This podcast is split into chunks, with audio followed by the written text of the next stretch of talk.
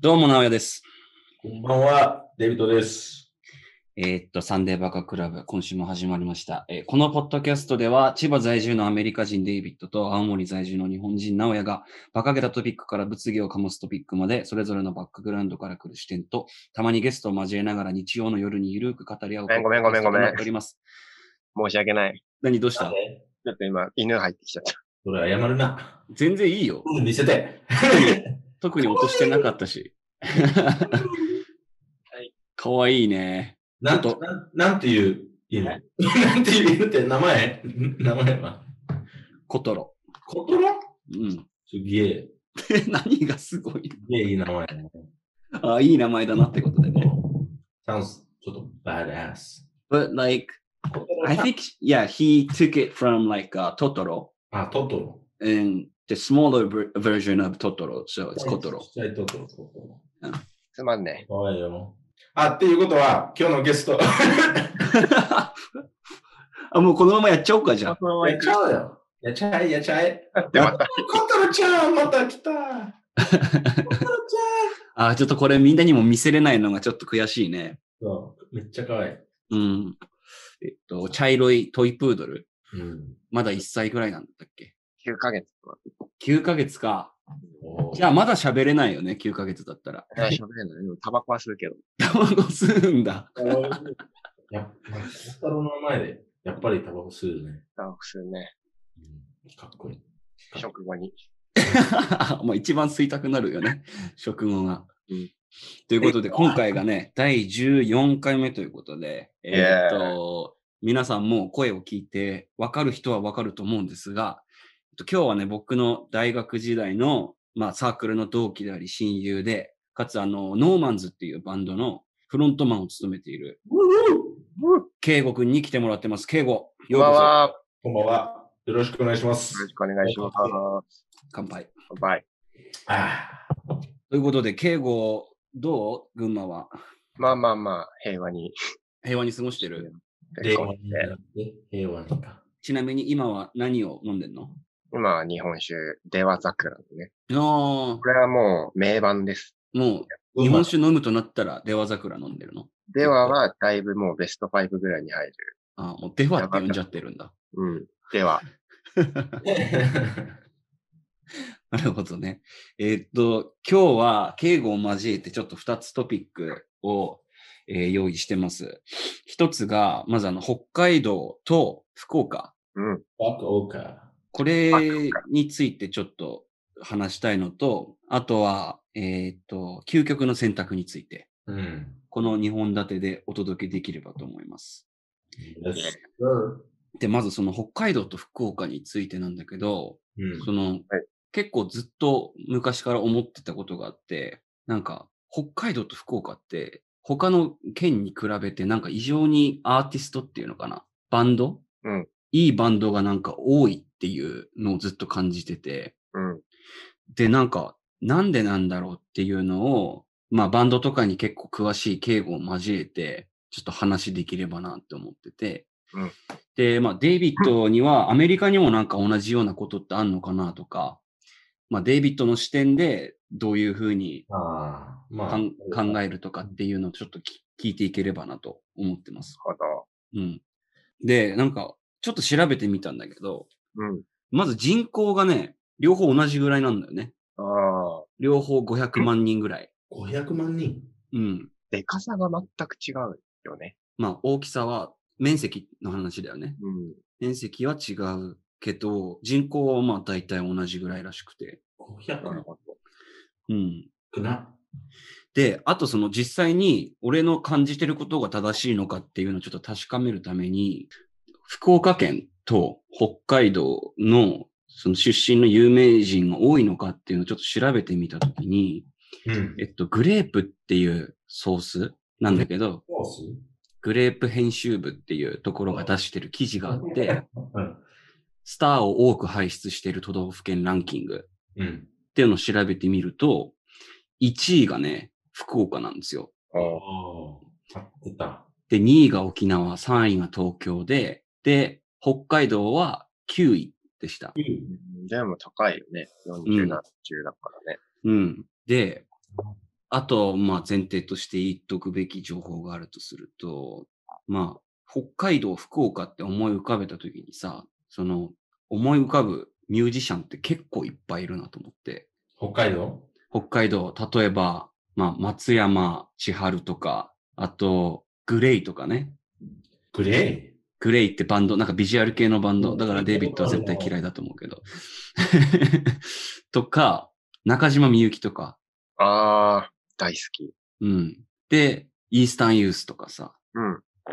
イースタンユースだ。敬語なんか思い浮かぶ人いる北海道って聞いて。イースタンユースと、ブルーハーブ。ああ、イブルーハーブうん、ブルーハーブ。ブルーハーツじゃなくてうん、ハーツじゃなくてハーブっていうラッパーの、ラッパーか。おううん、日本語のラップの人で。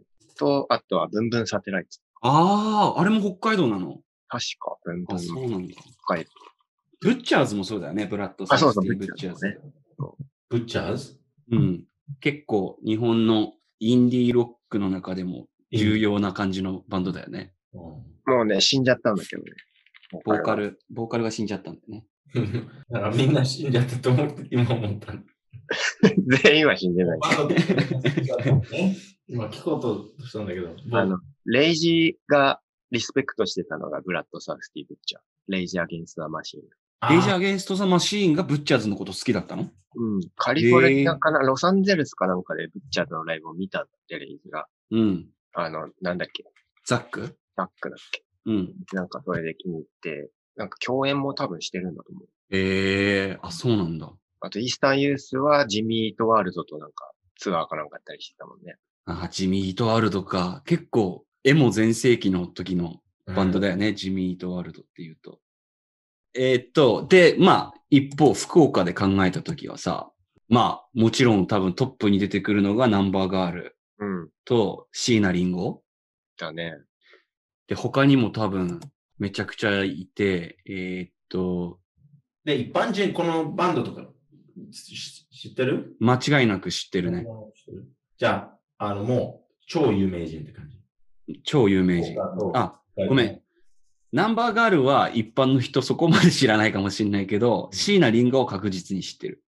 で、ほ、他にもっと挙げると、井上陽水、あと、チューリップ、郷ひろみ、海援隊、チャゲアス、松田聖子、長渕剛、浜崎あゆみ、えー、稲子ライダー、草野正宗、あの、スピッツのボーカル、なんでないんだよ。氷川きよしとか、これもうほとんどが、もう紅白出るぐらい有名な人たち。チャット・モンチーもそうじゃなかったっけチャットモンチーは徳島じゃなかったっけ徳島だ。うん。たチャットモンチーは徳島だった。徳島。そう。で、、もう、やっぱ多いんだよね、他の県に比べて。で、なんでそうなのかっていうのをちょっと調べてみてるんだけど、あんまりなんか、ちゃんとした理由がなんかないというか、ネットで調べたの出てこなくて、うんから、まあちょっといろいろな背景はあるんだろうけど、そこを一緒に考えていきたい。なるほど。敬語的にはなんかさ、パッと思い浮かぶ理由とかってあったりする理由か。うん。なんだろうね。北海道では、なんか練習しやすそうだなって思うけど、あー編集しやすそう。広いかそうらだアねメリカみたいな感じで、なんかガレージでさ、バンドやったりああ、とかできそうなんじゃないかな。あとはスタジオでがクソ安かったりしそうじゃないなるほどね。まず土地が広いから、だし、もしかしたらだけど、家と家も割と離れてるかもね。離れてそうだよね。だからなんか、あんまりご近所の迷惑になるとかっていうのを気にせず、練習できる環境がありそう。うんそれ考えたことないな、俺。でも、それ確かにそうだな。一番バンドで最初に出品になるのってスタジオ代でしょ楽器を外したら。そうだね。うん。それを気楽にできるっていうのはやっぱいいよ。なるほどね。福岡にも同じこと言えるかな。今、今、まあ、県の北話でしょ県、福岡県、北海道県。海道の話。でも、札幌とかこのバンド、札幌だったら、まあ、こういうことを、まあ、あまり変わらないんだけど、さ北海道県として、こういう人たちが出てるということは、もうい、いろんなところから、うん。ああ、でもどうなんだろうね。札幌が多いんかね。札幌にシーンがあって、うん。おそらくね。で、でも他の、なんかもう、もうちょっと田舎のところから、来てるわけかな。ああ、してんのかもね、札幌に。うん、うん。いよく。そうすると、この説はまあ違うかもしれない。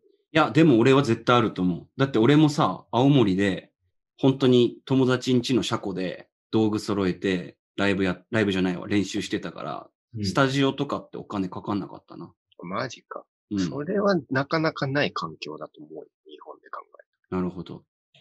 敬語は、あれだもんな。群馬だから。える。うん、俺は群馬で一番都会に住んでるからさ。 馬の一な部るほど群馬でも一番都会だから。そうか。じゃあ、割とその、マンションとかじゃなくて、一軒家とかが多いような環境だったら、割とその、車庫とかもあって練習できる環境はあるのかもしんないね。そうね。うん、それ考えなかったな。なるほど。面白い意見だな。デイビッド的にはなんかさ、アメリカってその、一般のなんて言うんだろう、バンドを始めたいと思った人たちってさ、うん。練習スタジオにしに行ったりするのしなやっぱみんなガレージでやるんだ。い。うん。うーん。親、親のガラージで。 やっぱそうだよね。でもニューヨークとかだったら、わかんないんだけど、うん。ニューヨークはどうなんだろうね。でも、そんな迷惑かけるあまり気にしないんだよ。 あだから別にちっちゃいアパートでも練習するイメージがある。あ。ああ、なるほどね。短さが違うんだろうね。アメリカとうんなるほどな。逆にじゃあ福岡はなんで多いんだろうね。福岡は都会だよね。行うっん。たことねえけど。俺も行ったことないんだけど、デイビッド行ったことあるんだよね。ある。 俺の方が経験がある。ねうん、いや、でも俺、あの、その博多の周りしか行かなかったね。ああ、なるほどめ。ちゃくちゃ都会でしょ、博多。でも、やっぱりなんか雰囲気的に違う。東京とかに比べたらね。うん大阪に比べたら。なんか、どういう違いを感じたわかんない。一泊しか、 一泊しかいなかったから。うん。だけど、まあ、雰囲気、あのー雰囲気的に、あーなんだろうね。わうん、説明できないな。でも、美人めちゃくちゃ多かったって言ってたよね。うんうん。そ街街歩くとほとんどがみんなもう。うん。なんか、5割以上、う、うん。美人だったね。びっくりした。え、なんでと思った。ええそうなんだよ。でも、もうね、言葉も可愛いからね、福岡は。敬語もそうだもんね。博多の。 え だって、博多の女の子も好きだったね。大学生の頃ね。 何にもうまくいかなかったけど。まアンティ博多か。あちょっと悲しい気持ちになっちゃうから、この話やめよう。そうだね。 でさ、俺ちょっと調べてみたんだけど、あの、ライブハウスの数。 おお。おーそう大事。そう。えーっと、ライブハウスプラスっていう、まあ、サイトがあって、そこで全国のライブハウスを検索できるのね。で、地域別で探してみて、その件数をちょっと比べてみたんだけど、うん。えーっと、まず群馬から言うね。群馬が14件。あでーうん、14。で、群馬青、ん群馬県でね。うん。少な。で、青森が12件。わで、千葉が19件。お。そ、少な。本千葉当19件。で、埼玉が18件。うん。で、今、千葉と埼玉を紹介したのは、人口が大体同じぐらいだかうん。そうね。ら、うん。で、まあ一番人口的に福岡と北海道に近いのは兵庫なんだけど、うん。兵庫が35件。ああ、多いね。で、福岡と北海道なんだけど、福岡が48件。わうお。ん。で、北海道が51件。なるほうんどね。だから、俺、その人口に対して、そのライブハウスの件数がやっぱ多いっていうのは、やっぱりそのやる環境があるっていううん。点でめちゃくちゃ大きいんじゃないかなと思って。ねあそういう、そこに住んでる人たち、うん。もしかしてなんか、ライブハウス行くの、行くことはもう普通になってるっていうか、なんていうのそうそうそうそう。居酒屋行くより、バー行くより、ライブハウス行った方が楽しいって思われてるかもしれないね。そう、週末週末の過ごし方みたいな感じでさ、も過ごし方として、う、うん、あの、選択肢として結構あり得るっていうか。一般人はなんか1年1回ぐらいしか行かないイメージだけどね、一般人だと。そうだね。俺もそんな感じがする。うん。もう福岡他は違うかもしれないね。うん。で、なんか埼玉と千葉はさ、やっぱ東京に行っちゃえばいいからみたいなところが多分あるし、うん。あんまりライブハウスが多くない理由を納得できるんだけど、それでも、兵庫に比べてもさ、福岡、北海道ってライブハウス多いから、もうなんか、そういうシーンっていうのかな。シーンがあるというかね。うん。うん。福岡はあれだよね。だって、明太ロックっつって昔から流行ってたもんね。それ知らない。教えてもらっていいうん。明太ロックってやったじゃん、あのさ、陣内。明太ロック明太子有名でしょ、福岡。ああ、ああ、明太、ああ、はい。はい、そはいの。明太だと思うんだけど、福岡からめちゃくちゃロックバンド、多分70年代とかだと思うんだけど、80年代か。うん。ロックバンドがめちゃくちゃ福岡が流行ってて、明太ロックって呼ばれてた。へえあ、そうなんだ。じゃあもうその時にそのシーンができて、そこから脈々と受け継がれてるみたいな。でも、あれだよね。その音楽性で言うと、そのロックンロール、古いロックンロールみたいうーん。古いロックンロールってな、あの、な。なんて言うんだろどうういう感ね。じ60年代とかそれぐらいの、そう、なんか、俳優の陣内さんってわかるでしょうんうん。俺はあわかる。あの人、それでしょ明太ロックの人でしょあ、そうなんだ。ロッカーズっていう名前のバンドの。ええもうあれなの。いわゆるなんか、ジーパンに白シャツに革ジャンみたいな。まあ、そうそう、まさしくそうん。なるほどね。う。っていうのはあったよね、福岡は。うん。で、なんか俺ね、記事、まあまたこれも調べて出てきたやつなんだけど、その、福岡はなぜアーティストが、アーティスト王国なのかっていう記事があって、これはヤフージャパンのニュースなんだけど、田中久勝さんっていうのかなが2015年に出した記事で、で、まあ、福岡県民の県民性が結構関係あるって書かれてるのね。おうそうかのそう。目立ちたがり屋でお祭り好きみたいな。それやっぱ女の子可愛いから目立ちたくなっちゃうのかもうそういうのもあるのかな。でもなんか一般的にそうやって言われてるらしい。あとは、その、もう二つ目が、高い志を持った若い人を応援する人情に熱い人間が多いみたいな。あとはそのバックアップ体制がしっかり構築されているって書かれてるんだけど、なんかここに関して多分さっき敬吾が言ってたさ、な。うん。もう70年代、80年代でその基礎が出来上がってるから、そのミュージックシーンのその当時輝いてた人たちが今の若者たちをなんか支援する体制みたいなのができてるみたいな。うん。うん。で、あとはその夢追い人に対して優しいみたいな気質があるらしくて、あ例えばその、売れてないさ、バンドが汚い格好して飲み屋とかに行ったら、まあ今日金ないんだけどって言っても、いいよ、飲みなよ、みたいな感じのこと言ってくれる店が多いって書いてて、だからなんかその、県民性みたいなのも関係あるのかなっていうふうに思ったね。ーなるほど。うん。デイビッドはあんまその県民性とかさ、信じないでしょいや、信じるよ。信じるうん。アメリカでも例えばあったりするの。ここの州の人はこういう人が多いとかっていう。もちろんステレオタイプになっちゃう部分もあるんだろうけどさ。いや、あると思うよ。うんでもその週、まあ、週によるから、まあ、あるけど、うん、あるよ。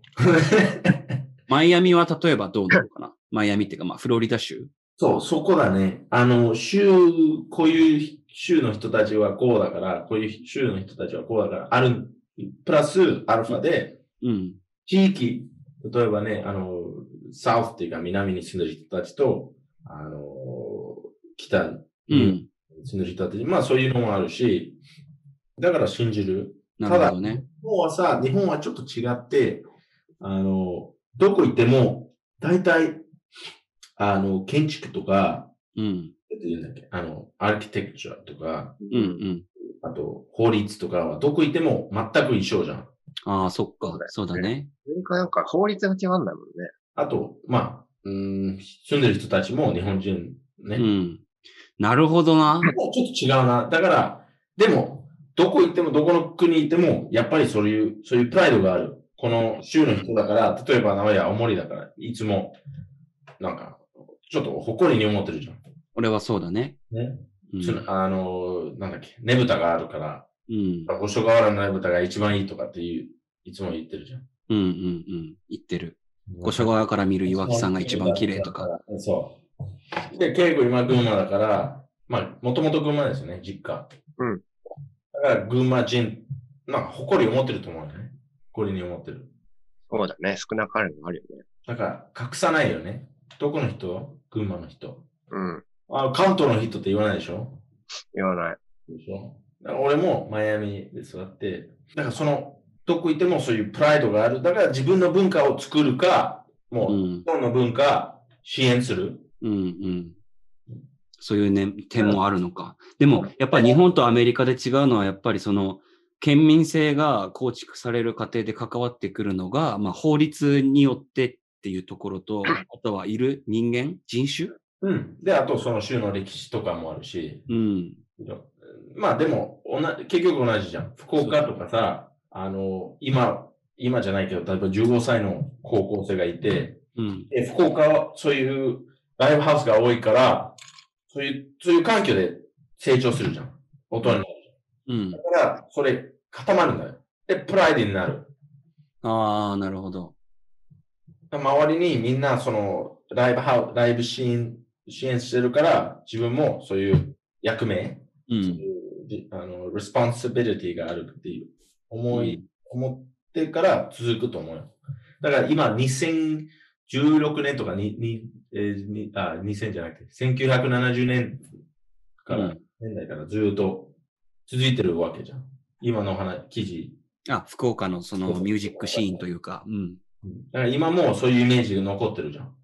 確かにそうだね。福岡の人も多分認識してるんだろうね、その辺それは。から支援するっていうか、それ、プライドで続ける、う続ん。くように努力する。うん。うん。だからそういう、なんだっけ、先民なんとかって言ったんだよね。先県民県民性民性。うん。だから信じる。なるほど。そうだな。年体ロックやってた親父がさ、うん。親父になって子供をできて、子供が大きくなってさ、うん。昔親父が弾いてたギターが押し入れにあって、それでやり始めるとかっていうのもあるんじゃないのああ、なるほどね。それ絶対あるな。なんかすごい想像できる。環境だね。うん。環境は大きいな。あと、まあ、北海道のその県民性みたいなところにもちょっとあ触れ、触れたいんだけどうん、なんか北海道ってやっぱさ、明治時代にその開拓して日本人が渡り住んでいったじゃん。うん。で、なんか俺が思ったのは、その、言ったらまあそ、フロンティア精神じゃないけどうん、アメリカもその西部開拓しに行ったでしょフロンティアっていう。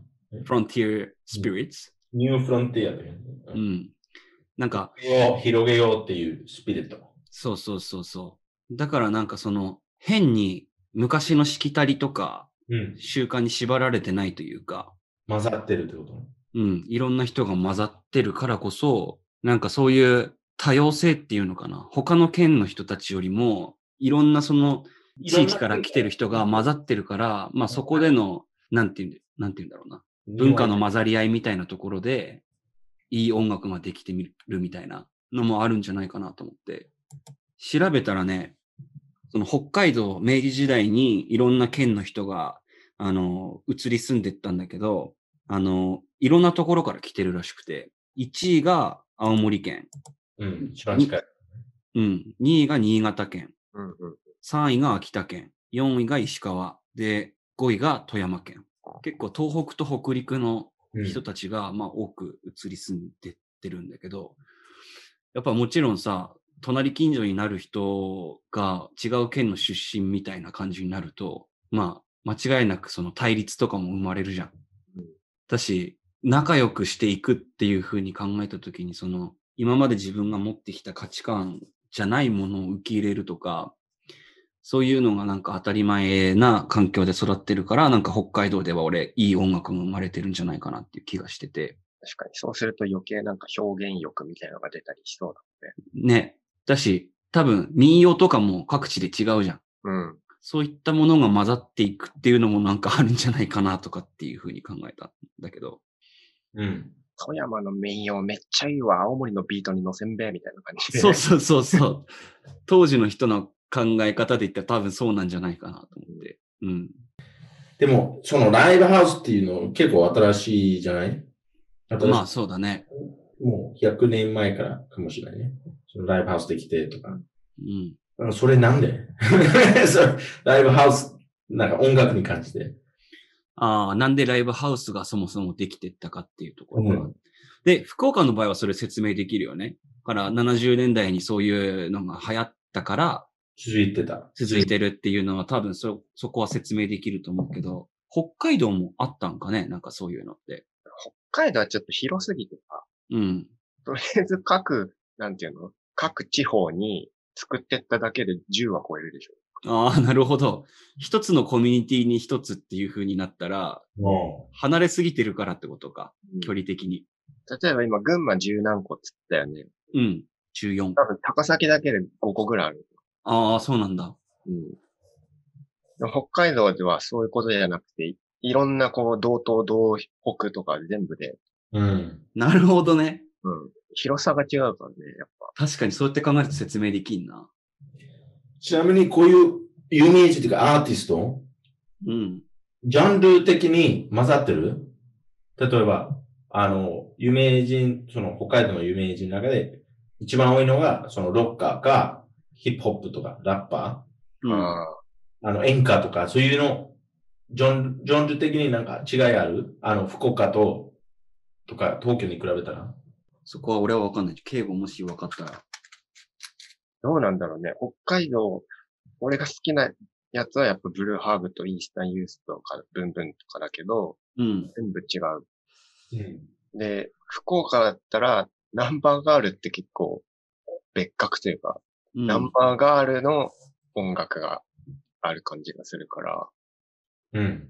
なんだろうね。その土地では何が流行ってるっていうのはあんまないんじゃないか。日本では。うーん。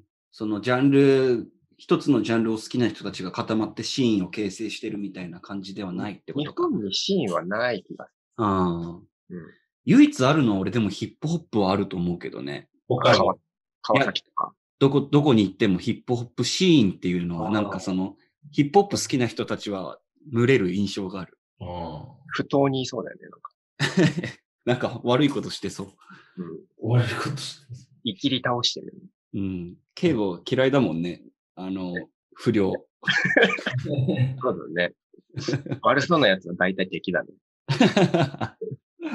そうだもんな。うん。だだからまあ、答えとしては、もしかしたらその、一つの音楽のジャンルが、その土地で盛り上がってるっていうよりは、多分、そういうところで生まれた音楽が東京とかでライブとかをすることで有名になってみたいな有流名れな な。んじゃん。うん。有名って感じ有名になる。うん。有名なと夢で、例えば、北海道の人たちはラッパーになりたい人がいて、でも、結局、東京に引っ越しして、有名人になる、あの、有名なラッパーになりたいとか。うん。ややっぱ絶対どこの人たちでもさ、やっぱ、その北海道で収まりたくない、福岡だけで収まりたくない、青森だけで収まりたくないって多分思ってると思うんだよね。うん。特に音楽やってる人たちは。やっぱりなんか東京とか大阪行きたいっていう。うん。なるほど敬語も、敬語もノーマンズ、もともと高崎でさうん、活動してたわけじゃん。そうだねで。大学生になって、まあ、千葉に住んでたんだけど、ライブの活動とかは結構東京でやることが多かったんじゃないのそうね。東京。やっぱ、下北だったね。うんああ。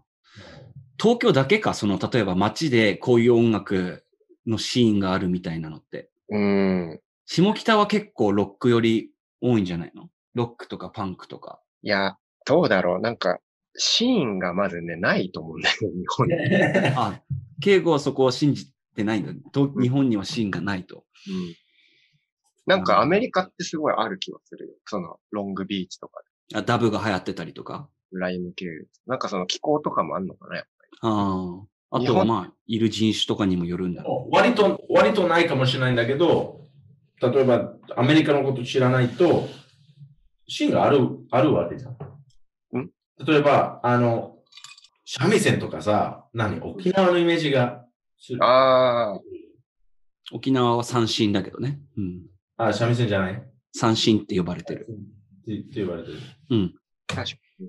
まあ、あの、まあでもそういう雰囲気的にそういうイメージが出てくる。思いつき沖縄は確かにシーンはあるよ。うん。沖縄はだって音階があるもんね。沖縄のね。沖縄音階。でも、ぐ結構さ、その、今、広い感じで喋ってるけど、現代とそれ以前の話で考えると結構変わってくるじゃん。そうだね。うん。なんか、沖縄の音階があるっていうのもわかるし、まあ、日本とは違うその琉球の文化があって、その独自の楽器とかを使ってたりとかっていうのはもちろんあるんだけど、その現代で考えたときに、沖縄のその音楽的なその文化で考えたときに、俺は結構その米軍との関係性っていうのかな。ああ、が大きい気がしてて、やっぱりだからこそアメリカで流行ってるヒップホップが沖縄ではめちゃくちゃ流行ってるとか、それめちゃくちゃあると思う。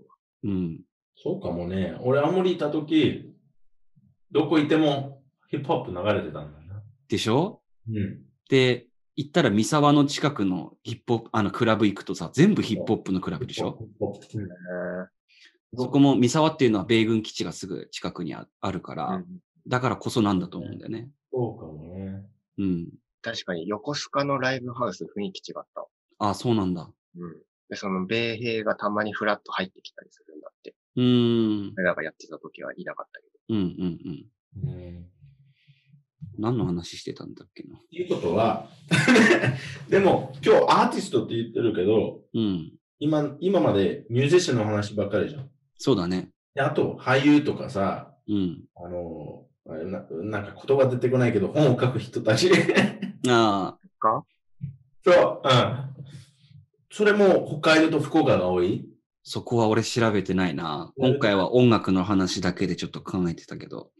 ちなみに日本の一番、一番有名な人誰日本で一番有名な人そう。アーティストの中で。音楽をやるアーティストってことね。だから誰でもみんな知ってる。例えばアメリカだったらまあマイケル・ジャクソンとかね、うん。トム・クルーズとかね。でも、日本だったら誰ビートたけしとか。ビート・たけしかうん。俺もビートたけし思い浮かんだな。え、日本の中に一番有名。うん。ビート・たけし。うん。俳優か。志村けんとか。うん。志村けんは死んじゃったけど。でも二人とも東京なんで、ビートたけし。と、たけしはね、東京の足立区の、俺の前勤めてた会社のすぐ近くだからね、出身は。 ちなみに俺もそこで働いてたけどね。そうそうそう。俺元同僚なんだよね、稽古とね。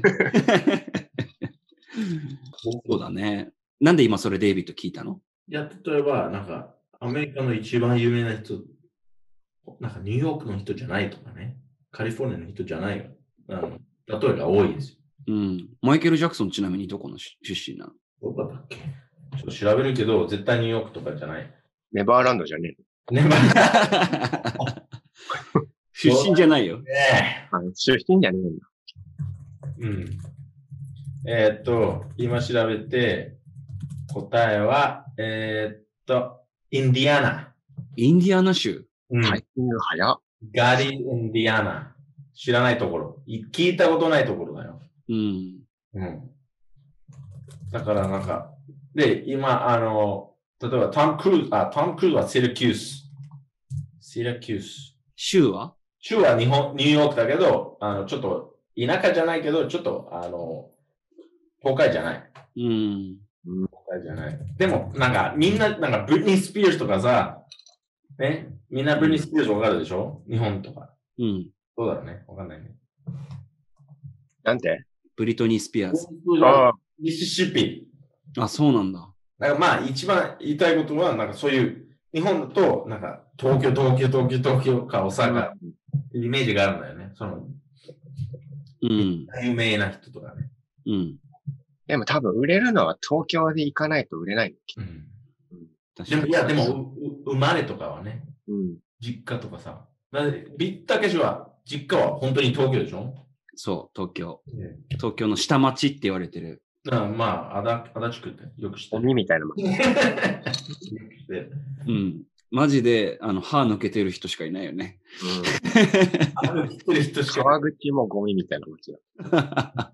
あの、ごめんなさい。川口に住んでる方、足立区に住んでる方、申し訳ないですけど も、えーっと、実際住んでみた印象です。ただ好きでした。ものすごく。楽いしや、かもうゴミでした。った。やべえ。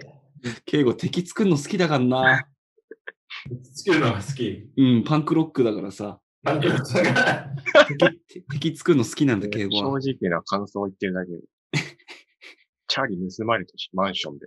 うん、ちなみに、キャリパミュパミュって、超有名じゃない超有名だね、確かに。うん俺、一番有名だと思ってるよ、俺。あの、世界って、世界から見ると。あ、ね世界から見たときに有名な日本人アーティストっていうと、キャリー・パミュパミ。うん。結構有名だと思うみんな言えんのかなキャリーパムパムって。よ。わかんない。テレビともう一回言ってみて。何キャリー・パミュパミュ。俺ももう自信ないわ。ごめん。キャリーパミュパミュおう全然上手。おーうまい。やっぱうまいね。やっぱって、 いや、なんか、外国人の人の方が言いやすそうキャリーパミュパミュだ。うん。お確かにデイビッドの方が全然言いやすそううまい。。今、バカにされてる 気がする。してない。してないよ。日本語上手っつって。そう。キャリーパミュパミュって言えんのって感じ。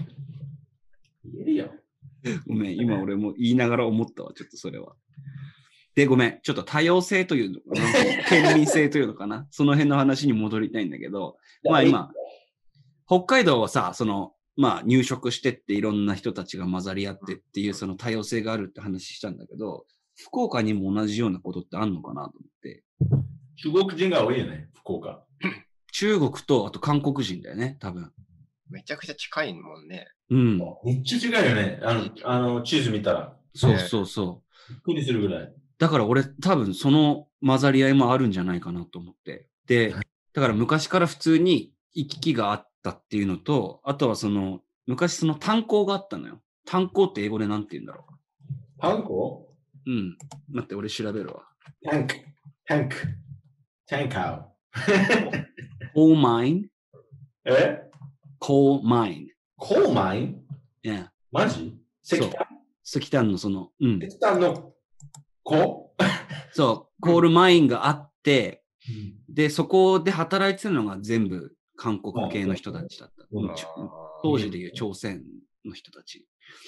で、だからなんかその、福岡の多くの文化、例えばホルモン鍋とかさ、うん。安いもん。あれも韓国人が発明したものらしくて、あー。その炭鉱でさ、要は日本人はホルモンってその食べない部分、うん。ホルモンが生ってホルモンになったんだけど、ホルモンってのは捨てるものって意味ね。そうなどうんいうだ。ことそうそうそう。それでホルモンなんだ。そ俺ずっとなんかエゴからのホルホルモンだと思ってたけど。確かに。う。違うらしくて、その、普通だったら捨てちゃうもの、ホールものが訳してホルモンになったと。へーで、、それを炭鉱で働いてたその朝鮮の人たちが、まあ、鍋で焼いて食べてたっていうのが、うんその始まりらしくて。だからその文化的な影響を多分ものすごく朝鮮の人たちから受けてるのね、福岡って。うん。まだあ、あり得る。それうん。だから多分音楽も一緒で、同じようになんか他の文化からの影響を受けて、いいものがなんかできてきてるみたいなのは仮説として結構ね。そうだねでも他の文化からの影響を受けていい音楽が生まれるっていうのはもうずっと前からそうだもんね。うん。そうね。でも、あの、ただ、その、音楽だけじゃなくて、なんていうのも、考え方として、ね、あの、例えばその、ホールモンのね、捨てるもの、食べることは、もう、文化として、あの、なんていうの、恥ずかしくないっていう文化になっちゃうかもしれないね。ああ、その、あ、その音楽は関係なく、もうう、ん。考え方として、ね、あの、違うものだから悪いっていう感覚全くないかもしれないね。なるほど。価値観としてその違うから拒否するとか否定するとかじゃなくて、違うものでも受け入れるっていうような、その、にな価値基盤ができてると音楽だけじゃなくて、まあ、いろんなところから、あのいまあ、いいところもあるし、悪いところ必ずあるけど、まあ、うん。そういう考え方として、その価値観うん。出てくるんじゃないかなと思う。そうだね。なあ、さだすかがらデイビ沖ッ縄はもうさ、もうその、今言ったんでしょその米軍、米軍とか。ド。うん、うん。はい、でもやっぱり、まあ、もともとアイヌの人たちそうだね。うん。あと、他の国あ、オーストラリアからよく北海道行くじゃん。ニセコとかスキーしに行くもんね。うん、でも、その前でも、例えば、ヨーロッパから、ロシアからとか、いろんな、あの、うん観光客とか来てたりとかしてて、で、それでちょっと変わるんじゃないかなと思うんだよ。なるほどね。で、鳥取とか島根に比べたらね、そうういう、んそう。いう影響はあまり受けてないから、って言ってわかんない。今、適当に言ってういる。んや、面白いね。それはあると思う。もしかしたら、だからこそさ、福岡と北海道美人が多いとかっていうのもあんのかないろんな人たちが混ざり合ってるから。ああ。沖縄は美人が多いっていうイメージがない。俺はあるよ。なんかちょっとエキゾチックなイメージが。うん。じゃあやっぱりちょっとあるんじゃない、うん。ちょっと違って、ちょっと違うからこそ気になるじゃん。なんか、ね。あそうだね。なんか沖縄はでもなんかまた北海道、福岡とはまた別だよね。なんか。そうそれはちょっと別だけど、うん、うん。福岡は例えばそのアジア人、いろんなアジア人混ざってる。うん、うん、うん。だから、まあ、 まあちょっと適当に言い過ぎだけ ど、まあでもいいよ。これ全部予想だからね。やっぱり中国人と韓国人と日本人は、まあ、ちょっと似てるところが多いけど、違うところ違うじゃん。うん、うん、うん。これ混ざると面白くないなんかいろそんうだなね。いいところが出てくるじゃん。うん。びうん、わかんない。いや、でもなんか結構面白い話ができたんじゃないかなと思いますね。文化のミックスとか気候とか場所ってういうんの。にかなりね、影響を受けるんだ。うん。敬語、今群馬でしょうん。で、ずっと群馬。あの、大学行く前ずっと群馬だった。ずーっと群馬。で、群馬行ってて、で、東京に来て、で、千葉に住んでて、で、また群馬に帰ったら。で、群馬帰ってから、うんどうも、その、千葉にいて、東京もいて、うん群馬にいて、なんかそういう違うところを感じるうーん。感じるかな。人も違うよね、やっぱり。うん。人も違うし、環境が違うし、気環境っていうのはどういう意味の環境うん。気候とか。候っていうかまあ、群馬海ないんだけど、ああ。千葉には海があうんうんうん。ああって、逆になんか山が見えないな。あ、群馬ってどこ見ても山なのさ。確かにそうだね。囲まれてるもんね囲。まれてる感があったり、あとはまあ、東京はなんか人が全然違うよね。なんかギラギギラつき感というか。ああ。だし、まあ、あんまり周りの人はお構いなしというか。 うん。本当もう死ねばいいのにとか思ってたけどね。出た出た。パンク、パンクロック敬語がちょっと。パンクラックだと、例えば群馬県、パンクロックシーンがない。うーんとね、若干ハードコアが多かったかな。ハードコア。うん。山っぽいね、それ。山っぽいかな。なんか、でもねなんか音楽的にね。ああ。でもね、群馬で一番売れてるバンドは、レゲエなんだよ。リフリクそれちょっと、それちょっと、what ってなるじゃん。山なんだけど、山なんだけど、レゲエ。そう。憧れなのかな、やっぱ。わかんないよ、そこ。それああ、でもそういう側面もあるだろうね。そういうのがないから憧れるっていう側面もあるし、だし、そういうものに囲まれてるからそういうものに影響されるっていう、その多分両方の側面があるんだと思うんだけど。うん。うーん、面白いね。レゲエか。でもやっぱり海外で考えた時はさ、その工場で働く労働者が多い街はハードコアとかメタルが流行ってるみたいなう。うんうんうん。そういうのあるよね。おうん、ある。あと、フランス、フランス人がいるところ、絶対、ジャズが流行る。えええそうなんだ。っていうイメージがあるね。ニュー、ああ、フランス人とちょっと違うね。フランス人じゃなくて、そのフランス語を喋る人って言えうば、ん、うん、ううん。ん。マイアミもそうだし、ジャズバイクと絶対フランス語できる人が必ずいる。ええそれ面白いね。そうバーテンダーはフランス語喋れる、絶対。なんか、そういうイメージがあるね。なんでかわからない。ニューオーリンズ一応ジャズの聖地とかってよく言われてるじゃん。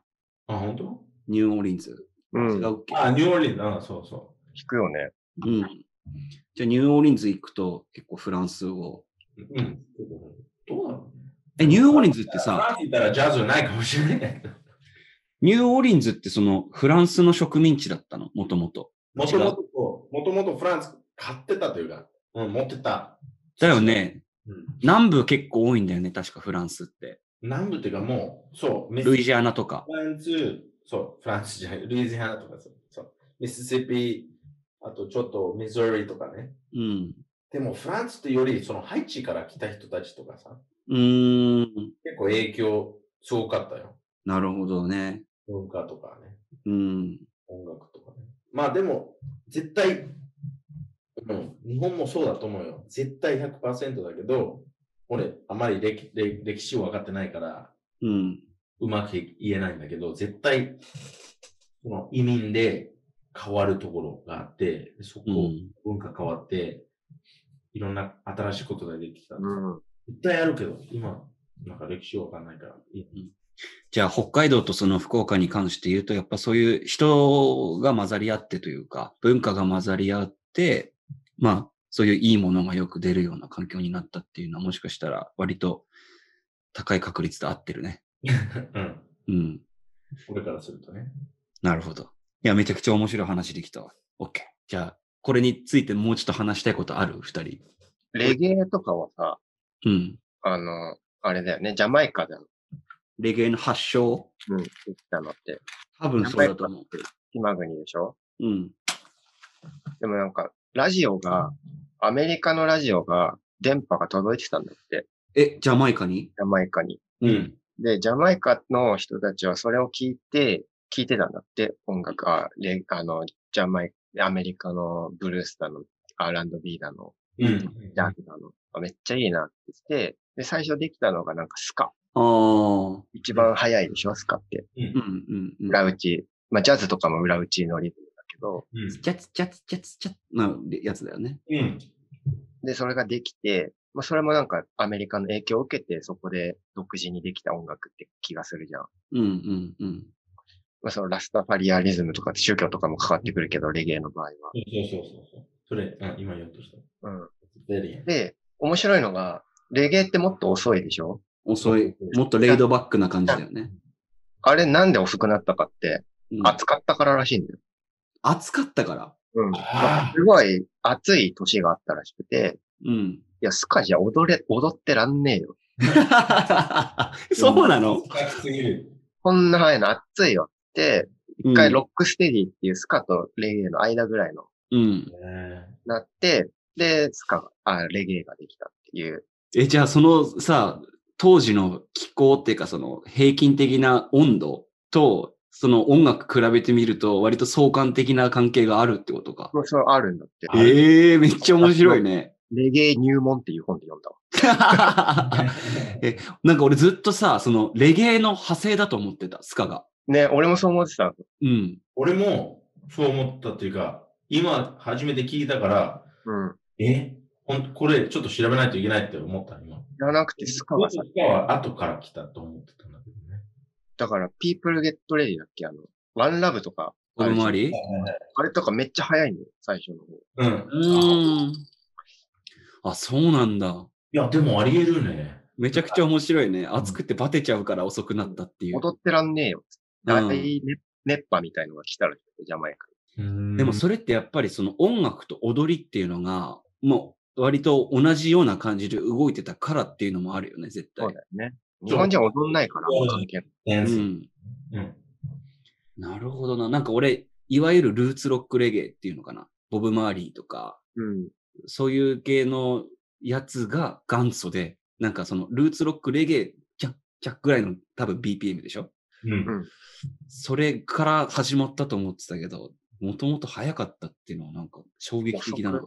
俺は遅くなってちょっと結構 fucking almost racist stereotype って言うけど、俺ずっと思ってたのが、その、ちょっとマリファナ吸うから、う。うんちょっと弾き、弾きやすい音楽作られたと思ってた。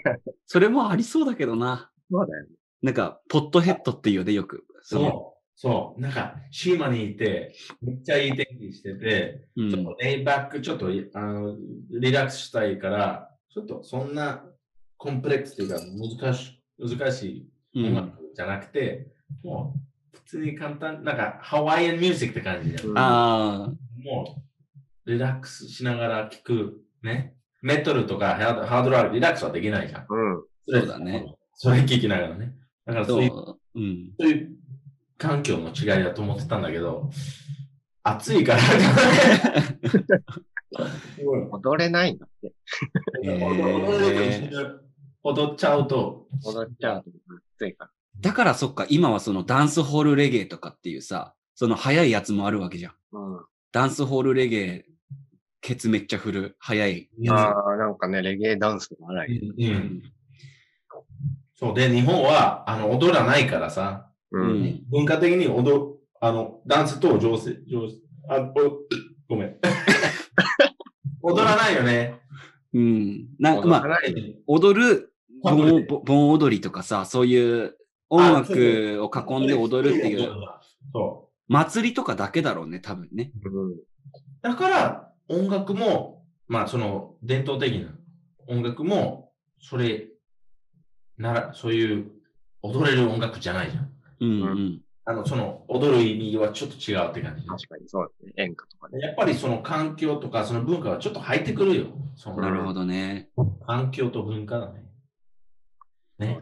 環境と文化。ビートルズとかさ、ゼップリンとかさ、歌詞、歌詞的になんか、もう環境の、うやっん。ぱ環境から出た、出てきた音楽だと思う。まあ、anyway。うん。っていうことはあ、いやめちゃくちゃいい話できたと思う。やっぱり福岡と北海道はその環境と文化で、やっぱりそういう人たちが多いっていうので、一応仮説とし考えて、方ですね。うん、賛成してます。サンサンデバカクラブの意見としてはそういうことですね。ちょっとおしっこしてきていいから。うん。ということで、一回休憩に入りたいと思います。 えー次のトピックは、えー究極の選択ということで。うん。究極の、究極究極。 究極の選択ね。究極の選択。うん。で、えーっと、まあ、このゲームの、えールールを説明していくと、まあ、一人が、出題者が、例えば、えーカレー味のうんことまず、なんでこのゲームするんまず、なんでこのゲームするの説明えー特に俺理由ないんだけど。えデイビッド、でもデイビッドが提案してくれたんだよね、これに関しては。俺やりたいから。デイビッドがやりたいからね。いや、やろうや。まあ、やり方としては、例えば、うんこ味のカレーとカレー味のうんこだったらどっちがいいかとか、そういう、まあ、究極の選択を、まあ、していくんだけど、多分それをしていくことで、その人が何を大事に思ってるとか、その人ので、そ答え出してから、うん、理由必ずつけないといけない。うん、うん、うん。ね考えてたの何でもそういう意味ないけどいいから。全然いいよ。はい、はい。はい。はい。で、まあ、これはやっていこうと思います。で、じゃあ、まず、俺から、いい二人にいいよ、いいよ。行くよ。うんえー究極の選択です。えーっと、第一、ででん。ナンバーワン。視力と聴力、うん。どっちか必ず失わないといけないっていうふうに言われたら、ああ。どっちを選びますかきついな。選択肢はは、視う力んと目を目、目か耳。うん。いや、でもさっき言った言葉はちょっと覚えたいから。視力っていうのが目目。か、聴力は耳。ああ、俺視力。早っ。デイビッドは視力を失いたいってことね。そう。うんえ、うんいや、逆、逆。聴力。 You want 聴力 to... の方が、いらない。え、ちょっと待って。いや、ちょっと待って。い らないのは視力。いらないのは視力ね。うん。うんうん、なるほど。敬語はいや、俺も視力かな。被っちゃうけど。じゃあまずデイビッドから理由聞聞こうか。いや、同じだと思う。俺と敬語ね。うん音楽音楽好きだから。あ音楽好きだから音楽聞こえない人生いらない。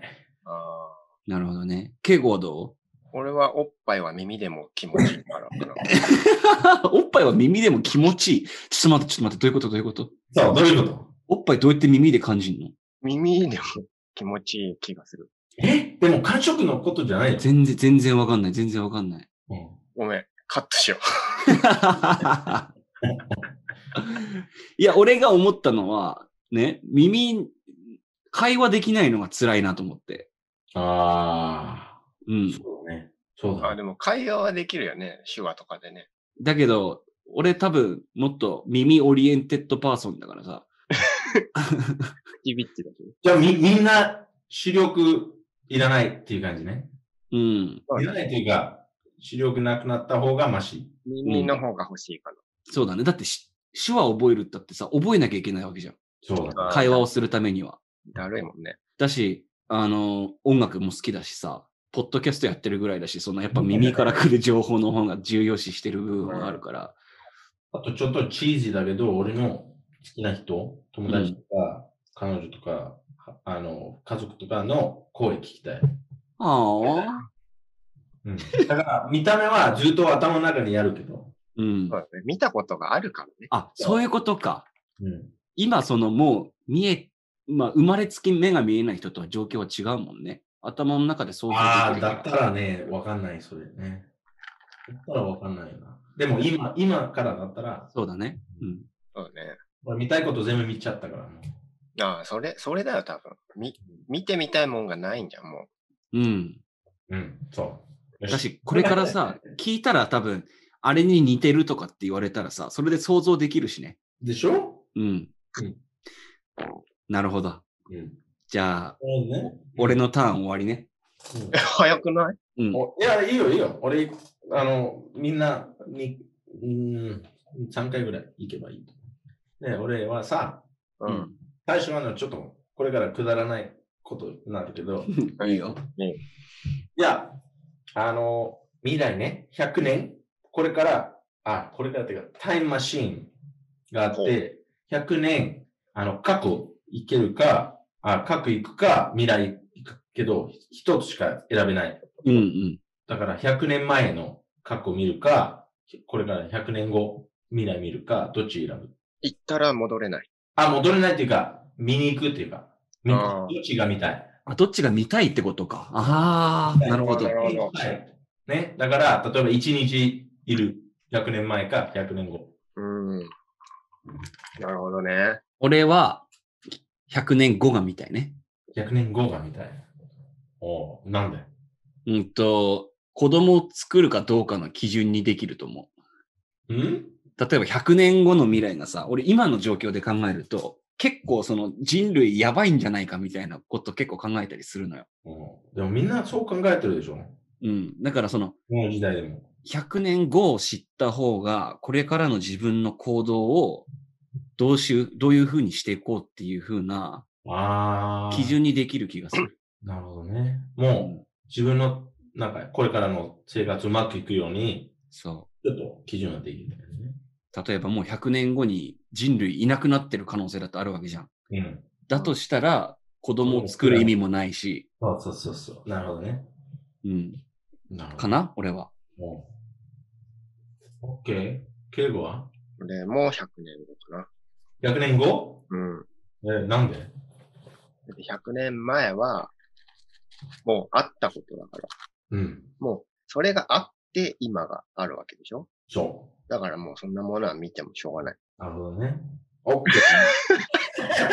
もうさ、最初にデイビッドに言われた時に考えたのが、もうどっちの時代に住むかっていう感じでちょっと考えたのよ。 うん。でもそれ違うじゃん。うん。住むんだったら俺100年前がいいな。 100年後だったら何もわからないじゃん。うん。うん。100年前だったらちょっと天才になっちゃうじゃん。そういう意味で、いや、でも1日だけだから、だからわざと1日だけにしたんだよ。なるほどね。でも俺は100年前、絶対。なんでなんで理由知りたい。 ?100 年前だと、会ったことないおじいさんのお父さんとか、ね、あおあ。ばあさんのおばあさんとか会える。そうか。考え方ちょっと知りたいんだよ。考えあ方、性格、どういう人だったとか、そういう気になるんだよ。でなるほどな。自分の子孫だといるかわかんないし。あ、まあ、そう。 で、でももう一つは、その100年後分かると、もうちょっと、ストレスになりそう。ストレスっていうか、う俺ん。だけ知ってることがあって、ああ。俺しか知ってること、あ俺しか知らないこと、あ合ってる合ってる。俺しか知らないことだってるよ。あと、楽しみ、楽しめ、な、楽しみにできない。なんか知らないからこそ楽しみにできるみたいなところがあるってことだね。だから、例えば100年後いて、で、自分の、あの、結局どうなったっていうり、あの、歴史とかあるわけね。うん新聞新聞じゃないけどねね、インターネットとか。でも俺、45歳になったらさ殺人になっちゃったとか、それああ。だからもう、戻って、はい落ち込む。だから、それ知らない方がいいかなと思う。そっか、100年後行ったらもしかしたらその自分の記録みたいなのがインターネットで調べて見れる可能性もあるもんね。まあ、いいう人生を送るみたいなものがあるかもしれない。サンデーバカクラブの全部の回がまだのネット上に残ってて、 どういう話をしてたかとかさ、遡れる可能性もあるもんね。でも、それ、やっぱりなんか知りたくないね。たあの、うん。毎日冒険した い。かっこいいわ。なるほどなまあ、でも、みんな自分の意見があるからさ。うん。うん。結構、お願いします英語のターン。もうめちゃくちゃなんか適当に考えたんだけど、うん。今からどっちかと戦わなきゃいけません。うん。い3分ワンラウンド。ワンラウンドうん、3分ワンラウンド。素でリングの上で。リングの上で、ううんん。まあ、ルールはどっちかが死ぬか、おう。うん気を失うか、おう。どっちと戦うかっていう話なんだけど、うん。ナスカワ天心か、うん。あ、デイビッドナスカワい天心。やいやいやいい想像できる。ナスカワ天心か、クマ。ああ。えっ、と、那須川健志って MMA ファイターえっとね、もともとキックボクサー。キうん。キックボク強いやつサー。キックキボッククボクキックボクサー。で、クマは大人のクマクマ、大人のクマだね。じゃあ、この、健志。那須川天心、ちなみにグローブつけてんの天心グローブつけてる。でクマ、クマはクマはもうクマ。 裸のクマね。赤のクマああ、ちょっと待ってよ。て天心健心天心、健心じゃあ、クマがいいよ。クマがいい。死ぬまででしょ死ぬか、まあ、気を失うかな。え、それさ、どっちかにした方がいいよ。気が失うだったら、健心がいい。死ぬ。でも、3分うん、 3分あるから、うん。 3分あるんです。3分経ったらもう、お互いもうセーフ。ああ、なるほど。 3分、どう立ち回るかにもよるし、。なるほどね。クマが必ずしも攻撃してくるとも限らないしねそういうこと。天心は確実に攻 撃する。だけど、健心が人間だから、そう、天心は人間の心がある。心があるね。クマは獣だから。えーじゃあ俺から言っていい3分3分。じゃあある、クマ、クマ。うん。あ、じゃあデビットから。クマうん、なんで俺し、死んでるふりすれば大丈夫かもしれない。あ、3分ね。うん。なるほど、なるほど。え、ちなみにキー失ったらもう相手は攻撃してこないんだよね。あ、でもクマはする。まあ、わかんないよ。まあそうかそうかそうか。野生、野生動物だからね。そう。熊はするけど、天使は人間の心がある。えーだったら俺は天心かなああ。理由は、うんと、那須川天心俺めちゃくちゃ好きで、試合の映像も全部見てるんだけど、そういう自分がさ、めちゃくちゃ好きな人と戦えるって言ったら夢みたい な、なるほどね。夢みたいなもんじゃん。なるほどねで、俺多分天心だったら死ぬ前に気絶する自信あるから、まず死にたくないっていうのが一つと、あとは、あ死ぬ可能性が多分天心の方が低いっていうのが一つと、あとはまあ、うん好きな選手と戦えるっていうところで、 うん。那須川天心を選ぶかな。なるほどね。 うん。うん俺、俺、今考え直すけど、うん。天使っていう人、いいいい人ですかいい人、いい人、いい人だよ。優しい人ですか優しい心の持ち主だちとゃんちゃ思んと、ちゃんとスポーツマンシップにのっとった戦いをしてる。うーん。いや、熊だな。あう。それでも熊熊だな。わかった。俺、デイビッドの予想しようか。デイビッド多分、熊と戦って死んだっていうところになんかかっ、こいい。かっこよさ感じるでしょ。かっこいい。 うん。絶対そうだと思う。もし、勝ったら、熊に勝ったの方がすごいと思うよ。あうん。確かにそうだね。那須川天心は、フロイド・メイウェザーにしか負けてない。そうだね。でも人間で熊に勝っじたゃあ、人なちょっと待って、結構まだ答えてないよ。でも俺も熊。熊、なんでなんでなんでなんでそう、俺天も心、天心に勝てないことは分かってる。うん。なぜなら天心はいろんな人間と戦ってる。うん。もう熊は分かんない。なるほどね絶対絶対殺されるけどね。熊から生き延びたやつって結構いるから。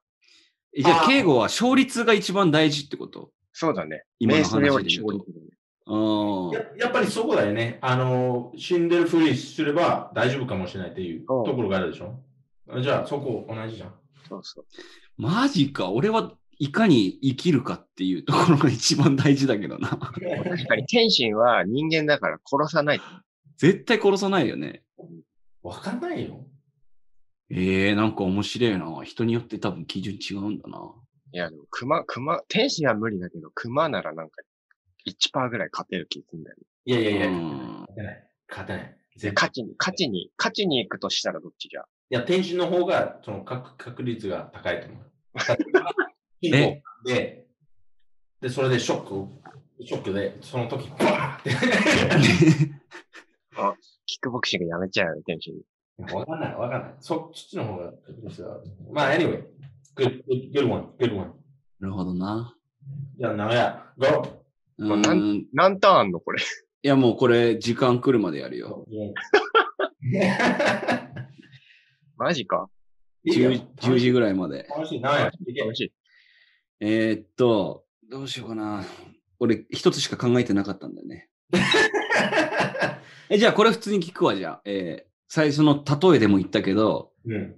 あの、カレー味のうんこか、うんこ味のカレー、どっちかを食わなきゃいけない。必ず。どっち選ぶどっちは食うどっちかを食べなきゃいけない。必ず。どっちの方が食うってことどっちの方が食う You have to eat a curry tasted shit or shit tasted curry.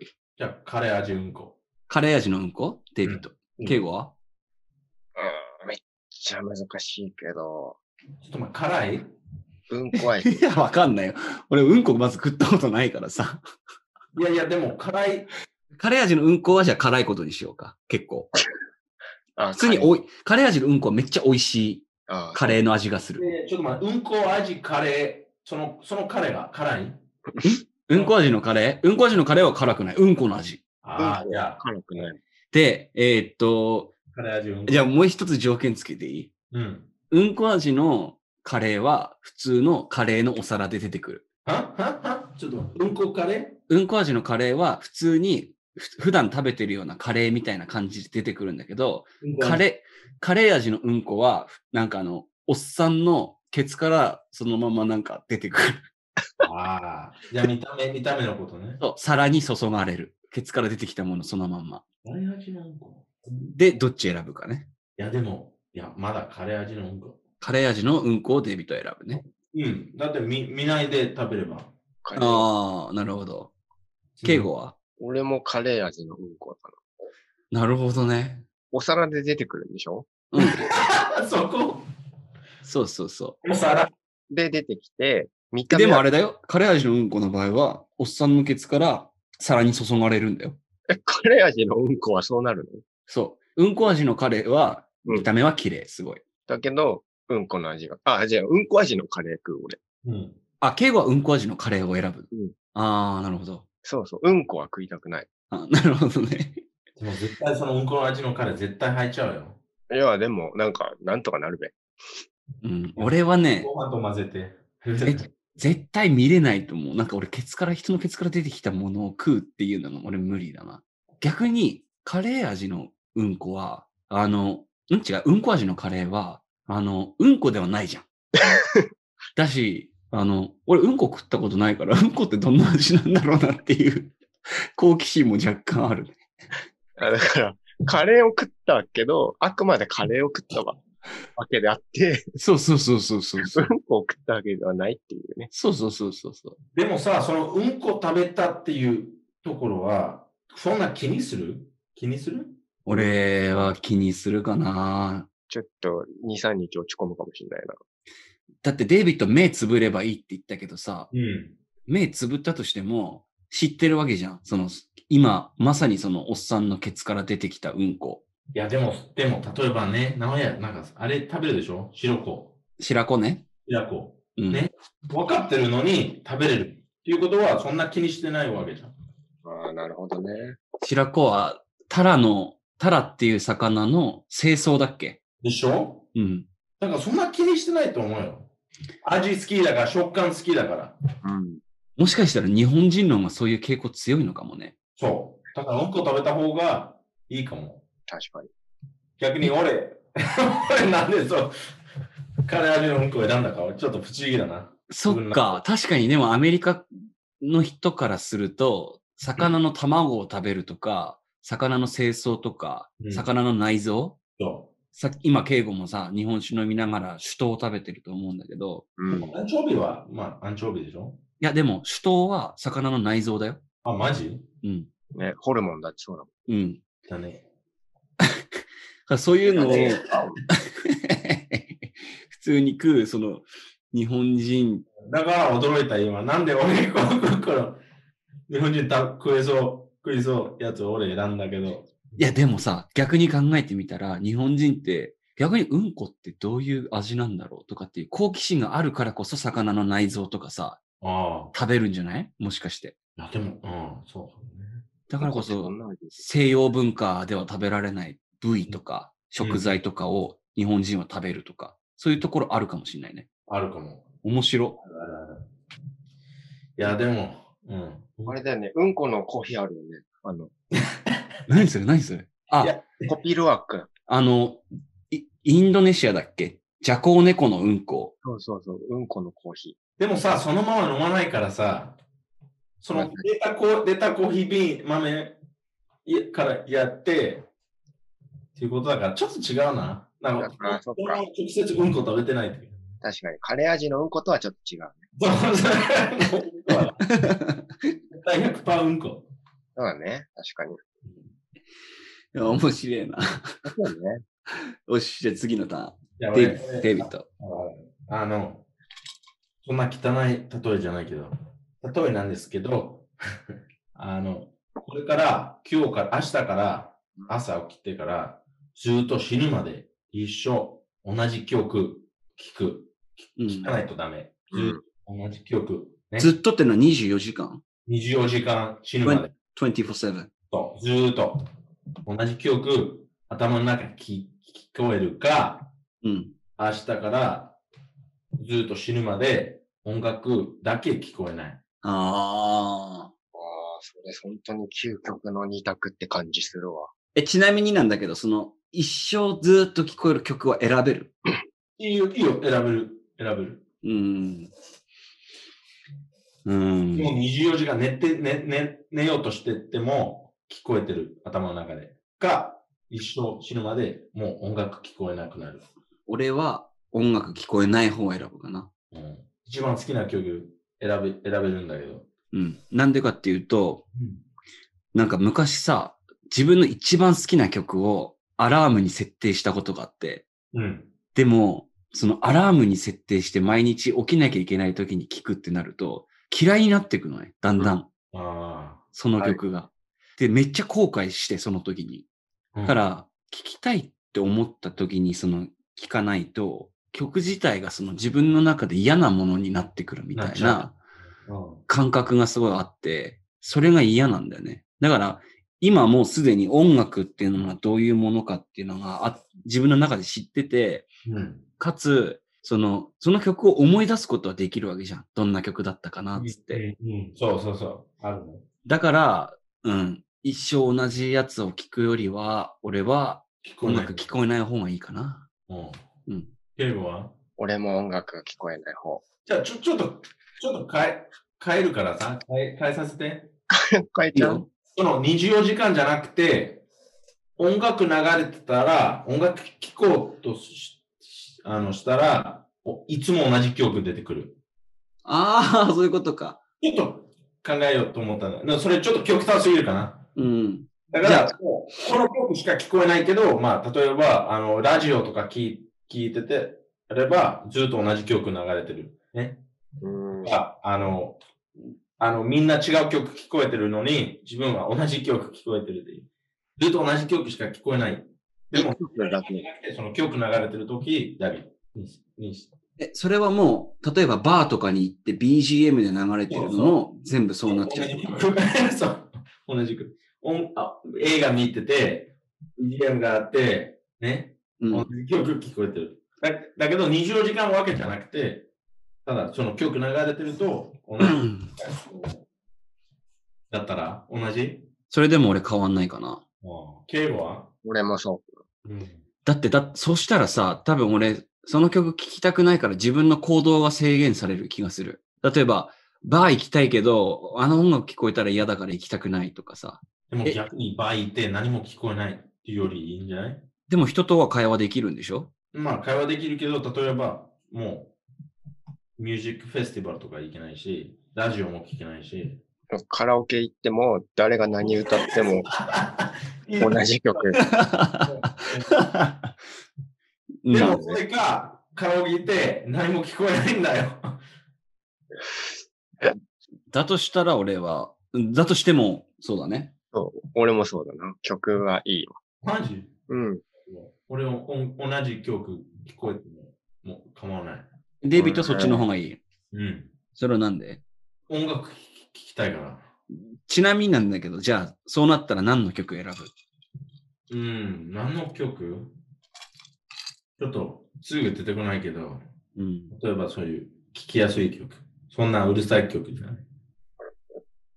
なあー、えー、なんだろうね。わかんない。あー、なんか、あまり歌詞、歌詞、歌詞少ない曲選うぶ。ーん。 maybe なんだろうね。クラシック、クラシックとかね。ああ、デイビッドクラシックも好きだもんな。素敵。じゃあ、ベートーベンの、えっ、と、エンパラーシンフォニーだから、シンフォニーナンバー5。うーん。交響曲第5番か。うん。そうそうそう。知ってる知らん。俺も今言われて思い浮かばないけどね、曲は。絶対聞いたことあるけど、まあ、超ナイス、リラクシング、ビューティフルって感じ。ねだから、それかな。でも、どっちみちさ、現代音楽にキープアップすることできないでしょできない。でも、だとしても、その、音楽は想像を頭の中でできるわけじゃん。うん、できない。